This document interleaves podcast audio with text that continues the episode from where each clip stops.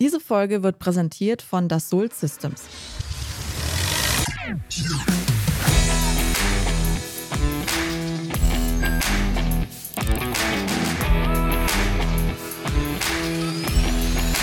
Technik aufs Ohr Spezial.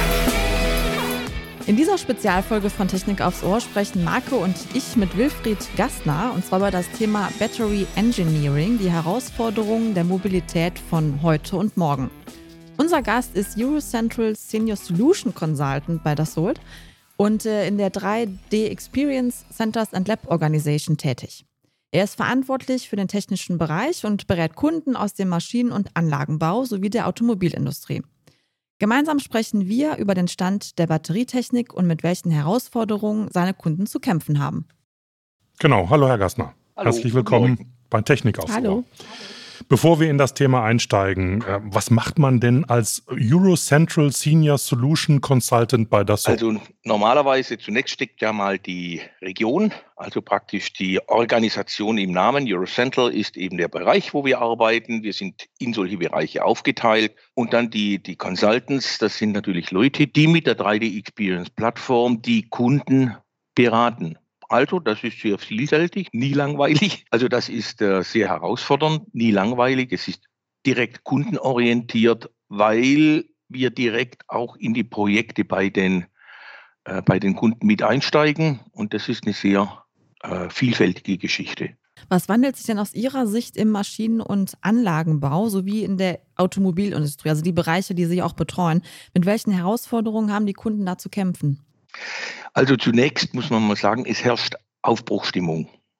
Bei manchen gezwungenermaßen, aber bei vielen aus tiefer Einsicht.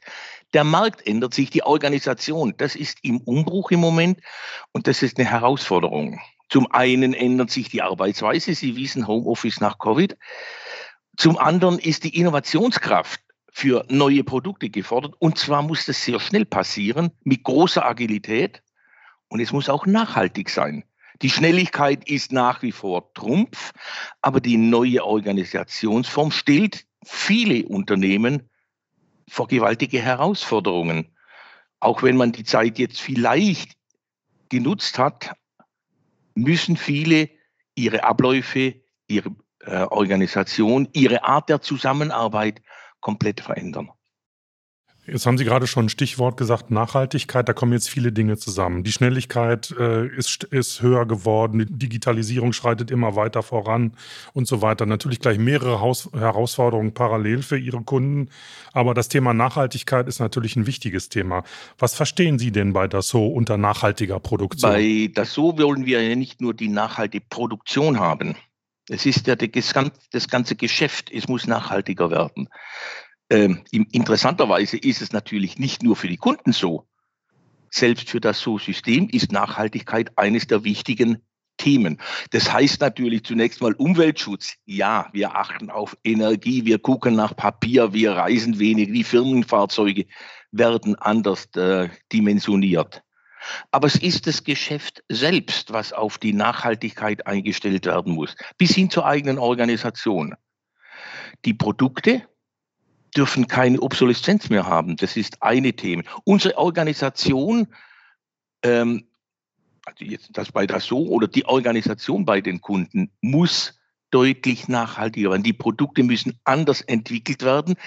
Klar müssen sie umweltverträglich sein, aber sie müssen auch viel stärker die Investition schützen, also quasi die Nachhaltigkeit im, im Invest haben. Der Return on Invest muss nicht nur kurzzeitig kommen, sondern langfristig auch für die Unternehmen sich lohnen. Und das ist in der jetzigen Zeit besonders schwierig. Also die Nachhaltigkeit betrifft alle Facetten des, des Business und nicht nur der Umweltschutz. Und das ist bei Dassault natürlich genau gleich. Wir müssen unsere Organisation nachhaltiger gestalten. Und das fangen wir beispielsweise in der Ausbildung der eigenen Mitarbeiter an.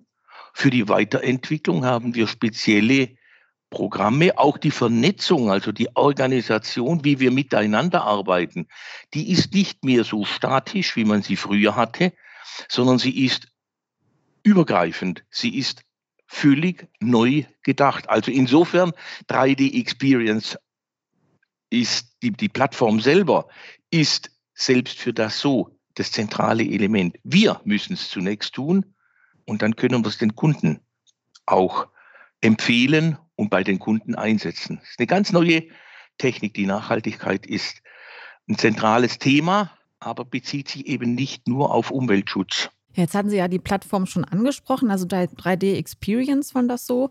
Ja, vor allem in der Automobilindustrie wird das ja immer wichtiger, zum Beispiel Ladeverhalten für E-Autos zu simulieren oder autonom, autonomes Fahren per Software zu simulieren.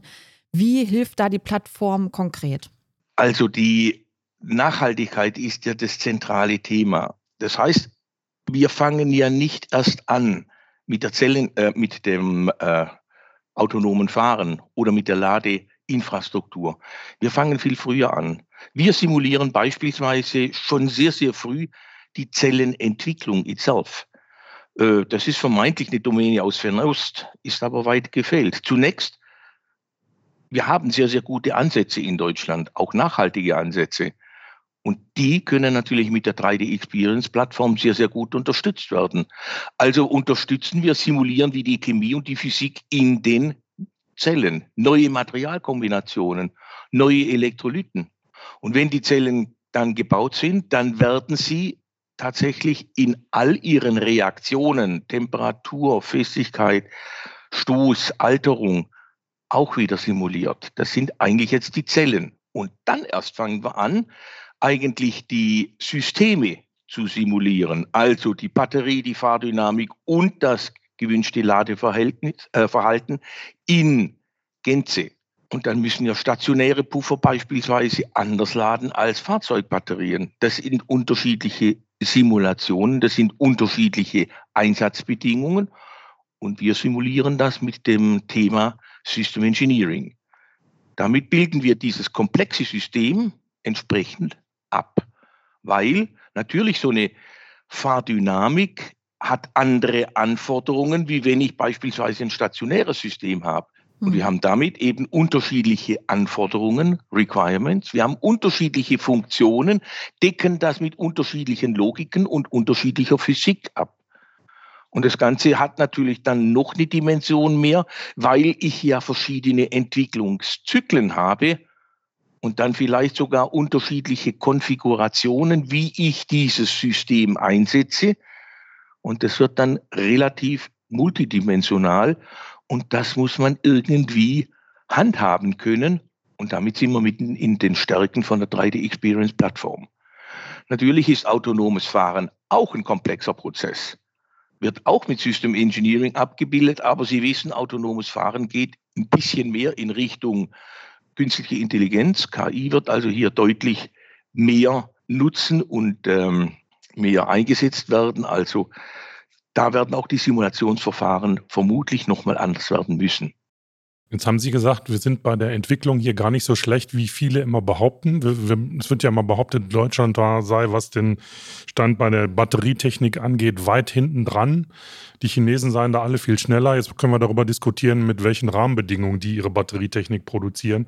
Aber wo stehen wir denn hier in Deutschland? Oder beziehungsweise was trägt das so dazu bei, dass wir da besser dastehen, als manche behaupten? Also zum einen eben überhaupt die Technik, dass man eben unterschiedliche Materialien überhaupt simulieren kann. Also die Feststoffbatterien beispielsweise werden doch sehr massiv unter, äh, entwickelt hier in Deutschland. Andere Trägermaterialien sind genauso gefragt. Es gibt beispielsweise so ein, ein, Labor, äh, ein Labormuster für eine Batterie, die eben auf Kunststoff arbeitet mit Ruß und Aluminium. Also auch wieder nachhaltige ähm, Materialien, leichter zu recyceln, leichter zu beschaffen. Äh, und das sind natürlich Dinge, die wir auch mit unterstützen. Wir haben beispielsweise genau für viele kleine Firmen eben unser 3D Experience Lab auch integriert oder aufgebaut, wo eben die verschiedenen Startups und Unternehmen unterstützt werden, aber nicht mit Geld, so wie andere das machen. Wir sind keine Kapitalgeber, wir geben Tools, wir geben Technologien, wir geben Mentorenschaft, also Unterstützung, wie man so etwas einsetzt. Gerade eben die Simulation, wie macht man so etwas? Und das sind Dinge, die für unsere jungen Unternehmen entsprechend interessant ist, Für uns als das so bringt das natürlich umgekehrt wieder den Vorteil, dass wir früh mit diesen neuen Technologien in Kontakt kommen. Also unsere Mentoren, unsere Mitarbeiter kommen sehr früh mit anderen Unternehmen in Kontakt, dynamischen in Unternehmen. Das ist sehr, sehr interessant. Also das sind Geben Unternehmen. Und damit ist natürlich die Ausbildung für unsere eigenen, äh, für unsere eigenen Mitarbeiter genauso wichtig und genauso wertvoll wie das Unterstützen der Jungunternehmen, der Startups mit Technik, Technologie und mit äh, klaren Mentorenschaften bis hin zu den Netzwerken, die wir ja auch haben. Also das 3D Experience Lab ist schon so eine Sache, womit wir eben gerade in der Hinsicht unsere mittleren, kleineren Unternehmen unterstützen, dann Forschung und Lehre. Das ist natürlich für uns auch eine wichtige Geschichte, weil dort werden die Grundlagen eben erstellt, dort werden die Grundlagen geforscht. Und ich denke, wir haben doch doch sehr gute Methoden, Ansätze. Braucht noch fünf Jahre, weiß ich. Aber es hat mhm. natürlich, hat natürlich keinen Sinn, jetzt den Markt einfach preiszugeben, aufzugeben und zu sagen, wir haben nichts. Nein, Deutschland ist hier Entwicklungsland, wir oder Entwickler, also nicht Entwicklungsland. Wir produzieren die bisherigen Systeme nicht, die kaufen wir zu, monopolistisch aus dem Osten. Mhm. Aber das Problem ist, wir müssen selbst äh, diese Technologie weiterentwickeln und mit neuen Konzepten deutlich besser äh, arbeiten. Und das kann Deutschland. Da sind wir gut. Wie kommen Sie denn auf die fünf Jahre, die Sie eben angesprochen haben? Also warum ausgerechnet fünf Jahre, bis, also dass wir noch so lange brauchen werden? Also da gibt es sehr, sehr erfolgversprechende Ansätze in Richtung Feststoffbatterien, mhm. die, ähm, ich sag mal, auch das verbessern, was, die, was den Batterien gerne immer vorgeworfen wird. Mehr Kapazität, schnellere Ladezeiten. Wenn man eben mal in fünf bis zehn Minuten laden kann, dann ist das schon eine, äh, dann kommt es schon dem Verbrenner sehr nahe, also dem Tankvorgang. Ähm, und offensichtlich sind diese Konzepte von verschiedenen Firmen tatsächlich in der Entwicklung und relativ weit fort, fortgeschritten. Ich komme nochmal auf das Thema Speicherung von Energie zurück. Das ist ja immer offensichtlich, und das hört man ja auch aus dem, was Sie sagen, eine Riesenherausforderung. Aber ja. die Notwendigkeit ist ja da, sowohl wirtschaftlich als auch offensichtlich politisch wird da ja sehr viel drüber diskutiert. Aber sagen Sie mir doch einfach mal, warum ist diese Diskussion so intensiv? Warum wird das so gehypt und warum ist das überhaupt mal so wichtig? Die Systeme existieren noch nicht richtig ich sage da eigentlich immer gern, die Systeme sind nicht eingefuchst, also aufeinander abgestimmt. Die Kapazität, die Ladezeit, da müssen Batterien deutlich zulegen. Das ist einfach unzufriedenstellend. Wir verwalten den Mangel eigentlich mit den, mit den ganzen E-Fahrzeugen, die Reichweite, ständig die, ständig die Ladezeiten. Das ist natürlich noch nicht in dem Bereich, was sich die Leute eigentlich so richtig wünschen.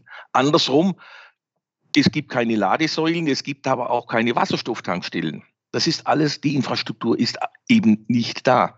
Der Tesla hat da ein richtiges, äh, ja, ich sage mal, einen richtigen Meilenstein gesetzt, indem er einfach die Ladesäulen wirklich überall hingestellt hat. Aber seien wir es noch mal ehrlich, kein System hat derzeit die Nase vorn.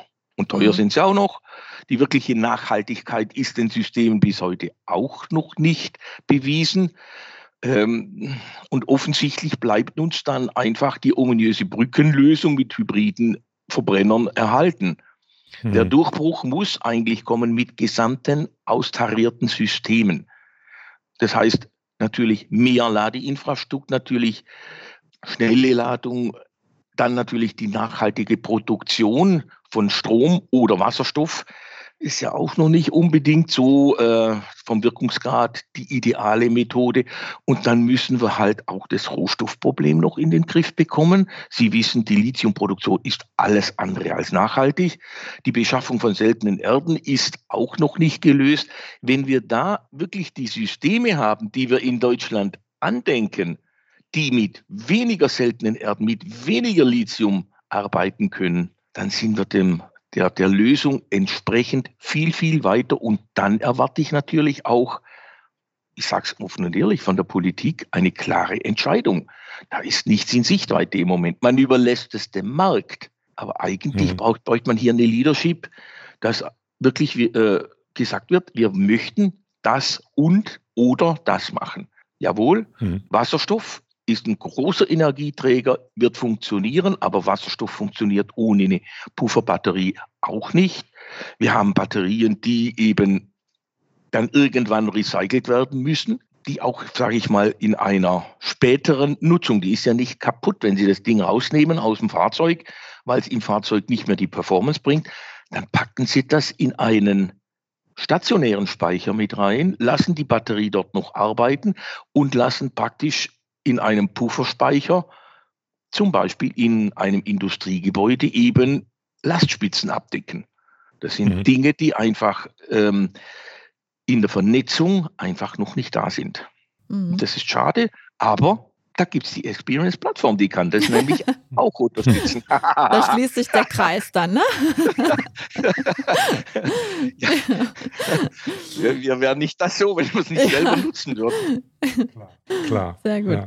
Ähm, ja, im Vorabgespräch, da haben Sie so einen schönen Satz gesagt, und zwar, Nutzer und Nutzerinnen wollen etwas Gutes fahren. Und da wäre meine Frage, was ist denn in Ihren Augen ein gutes Fahrzeug? Ja, also, also äh, egal wie wir es machen, ein gutes Fahrzeug ist ein Fahrzeug, was gefällt. Das hört sich zunächst banal an. Mhm. Bisherige Fahrzeuge haben auch immer gefallen und da ist ja Deutschland gut aufgestellt. Die Fahrzeuge sind zunächst eigentlich, sie stellen was dar, sind wertige Produkte, gute Produkte. Dieses Attribut bleibt. Jedoch haben wir immer mehr Trends und diese über Trends überlagern natürlich auch mit rationalen Gedanken das eigentliche Fahrzeug. Also muss ein gutes Fahrzeug pfiffiger sein. Also nicht nur trendy sein, sondern pfiffig sein. Es muss natürlich diese neuen Gegebenheiten deutlich besser abdecken und mitnehmen. Wir verlangen natürlich von Fahrzeugen, dass sie die Leistung natürlich bringen, dass sie auch nachhaltiger sind. Dann werden das wirklich bessere Fahrzeuge. Sicherlich die Fahreigenschaften, das ist momentan die Krux. Die Bereitschaft wäre schon da, dass die Leute auch zum Beispiel E-Fahrzeuge oder Wasserstofffahrzeuge kaufen.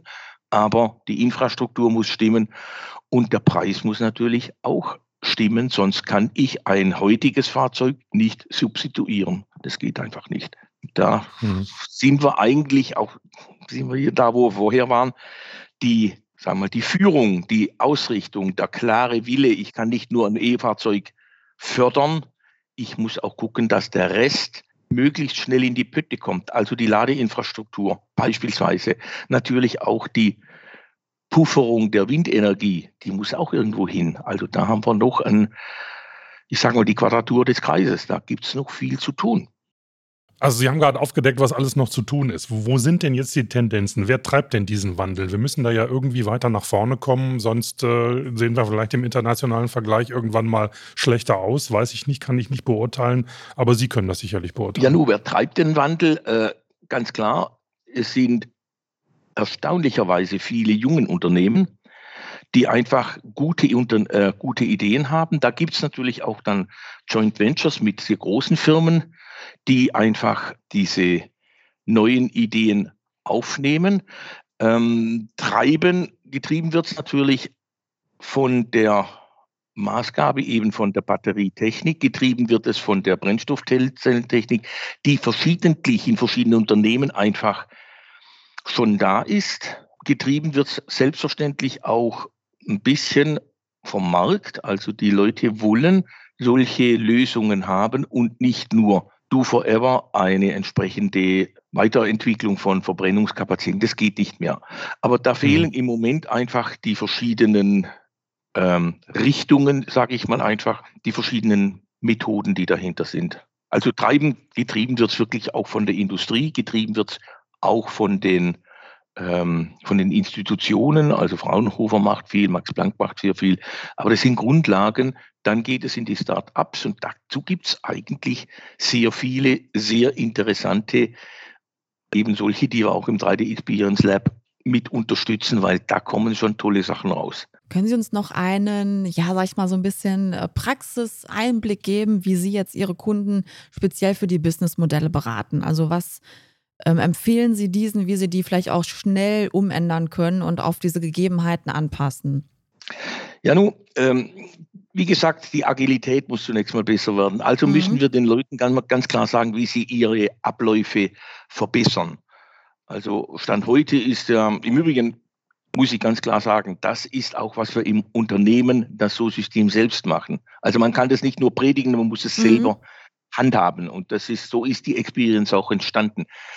Die Agilität, man muss schneller auf, gerade auf diese Batterietechniken reagieren. Gerade weil man ja noch nicht weiß, welche äh, Themen letztlich das Rennen machen, muss ich in verschiedenen Bereichen einfach bleiben. Wenn ich etwas entwickle, dann muss das Ding event-driven sein. Also jetzt stellt jemand eine neue Batterie vor, dann muss ich dieses Konzept relativ schnell und dynamisch aufnehmen können. Das sind so Sachen, wo Stand heute einfach weder Ressourcen da sind, noch ist die Möglichkeit einer schnellen Entwicklung gegeben. Die wissen genau, Silos gibt es immer noch. Also wir müssen die Silos bei den Kunden nicht abbauen, durchgängig werden lassen. Wir brauchen Entwicklungsschleifen über diese Silos hinweg. Und da bringen wir natürlich sehr viel Dynamik in die, bei den Kunden auch mit rein. Und wie gesagt, wir müssen auch weiterhin, sage ich mal, Prozesse automatisieren, wissen, was irgendwo mal formalisiert worden ist, wiederverwendbar machen. Wir haben eine überalterte Gesellschaft, Sie wissen es genau, da gehen viele Leute in Rente. Wir werden sicherlich auch hergehen dürfen und die das Wissen, was in den Köpfen der Mitarbeiter ist, wir müssen es formalisieren, prozeduralisieren und wiederverwertbar machen. Und das ist etwas, was die Experience-Plattform eben auch tut. Last but not least gehen wir eben auch her und empfehlen unseren Kunden die, das Arbeiten auf der Cloud, weil einfach die IT-Kosten ganz andere sind. Also ich finde, Viele meiner Maschinenbauer oder meiner äh, Automobilzulieferer, das sind keine IT-Spezialisten. Das sind Leute, die wollen eine Plattform und dieses Werkzeug soll funktionieren und präsent sein.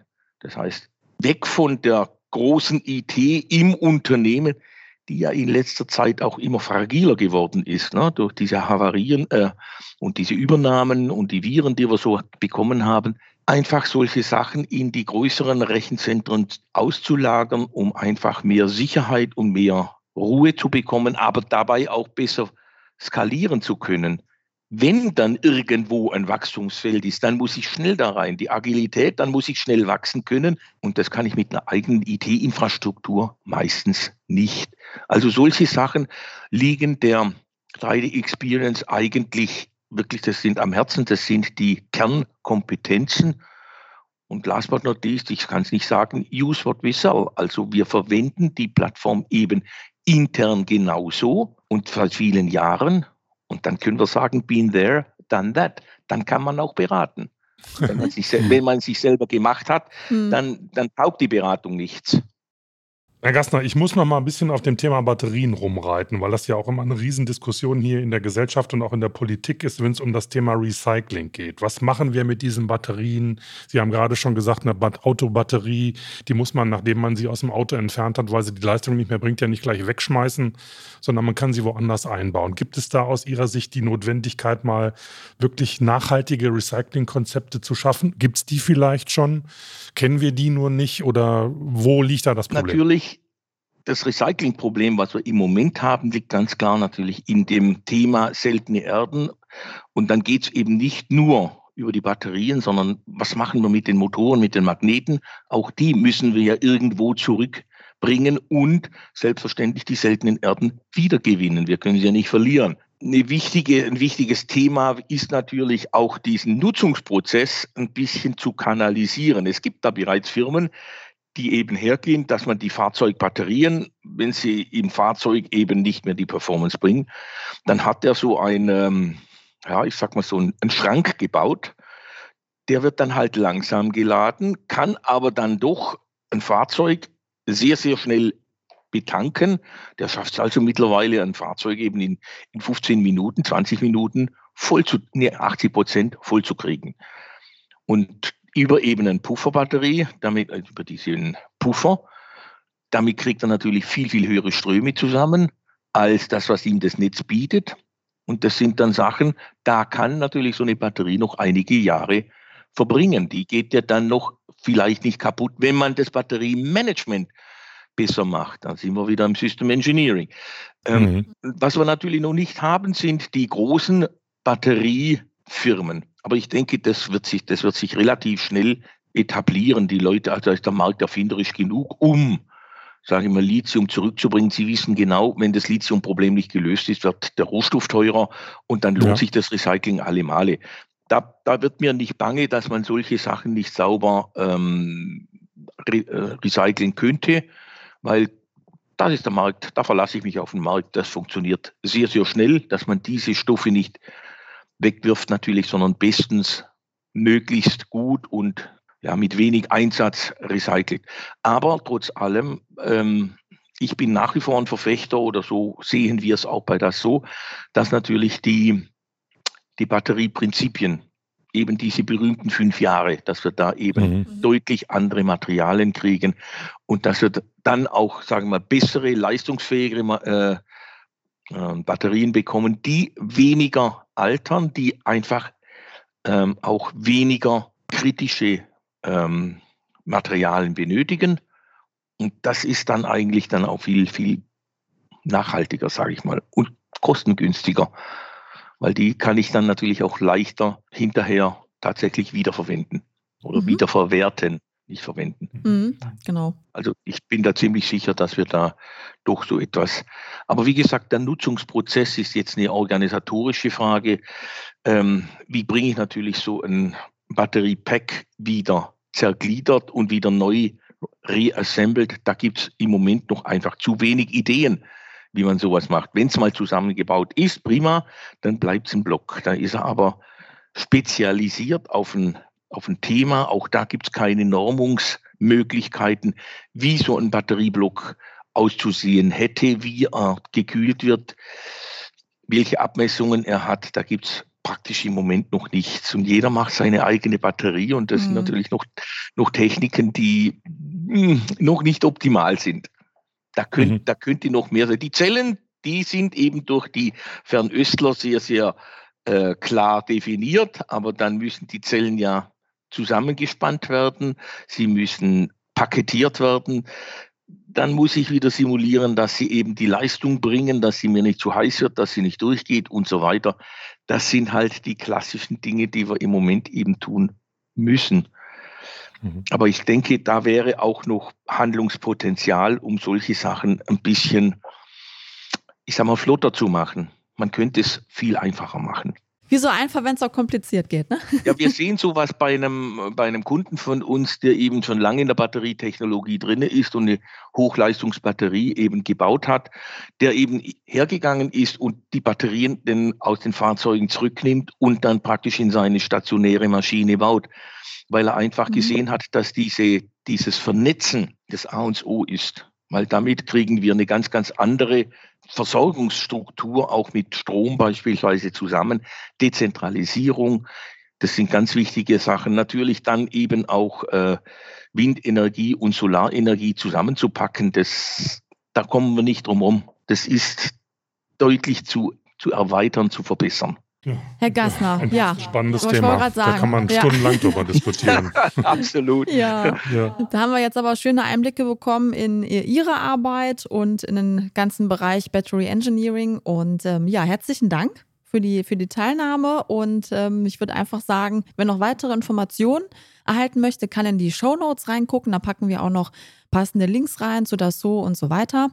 Ja, und ansonsten, Marco, wie immer, wenn ihr Vorschläge habt für Themen, die wir aufgreifen können, aus dem technischen Bereich oder auch darüber hinaus, dann schreibt uns bitte gerne an podcast.vdi.de. Das wäre toll. Ja, ansonsten würde ich sagen, das war's für heute. Wir bedanken uns bei unserem Gast und äh, wünschen euch einen schönen Tag und bis zum bis nächsten Mal. Bis zum nächsten Mal. Danke mich auch. Tschüss. Tschüss.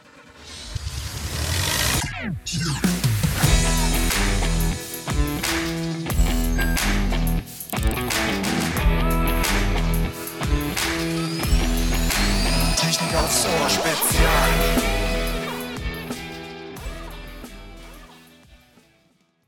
Diese Folge wurde präsentiert von Dassault Systems.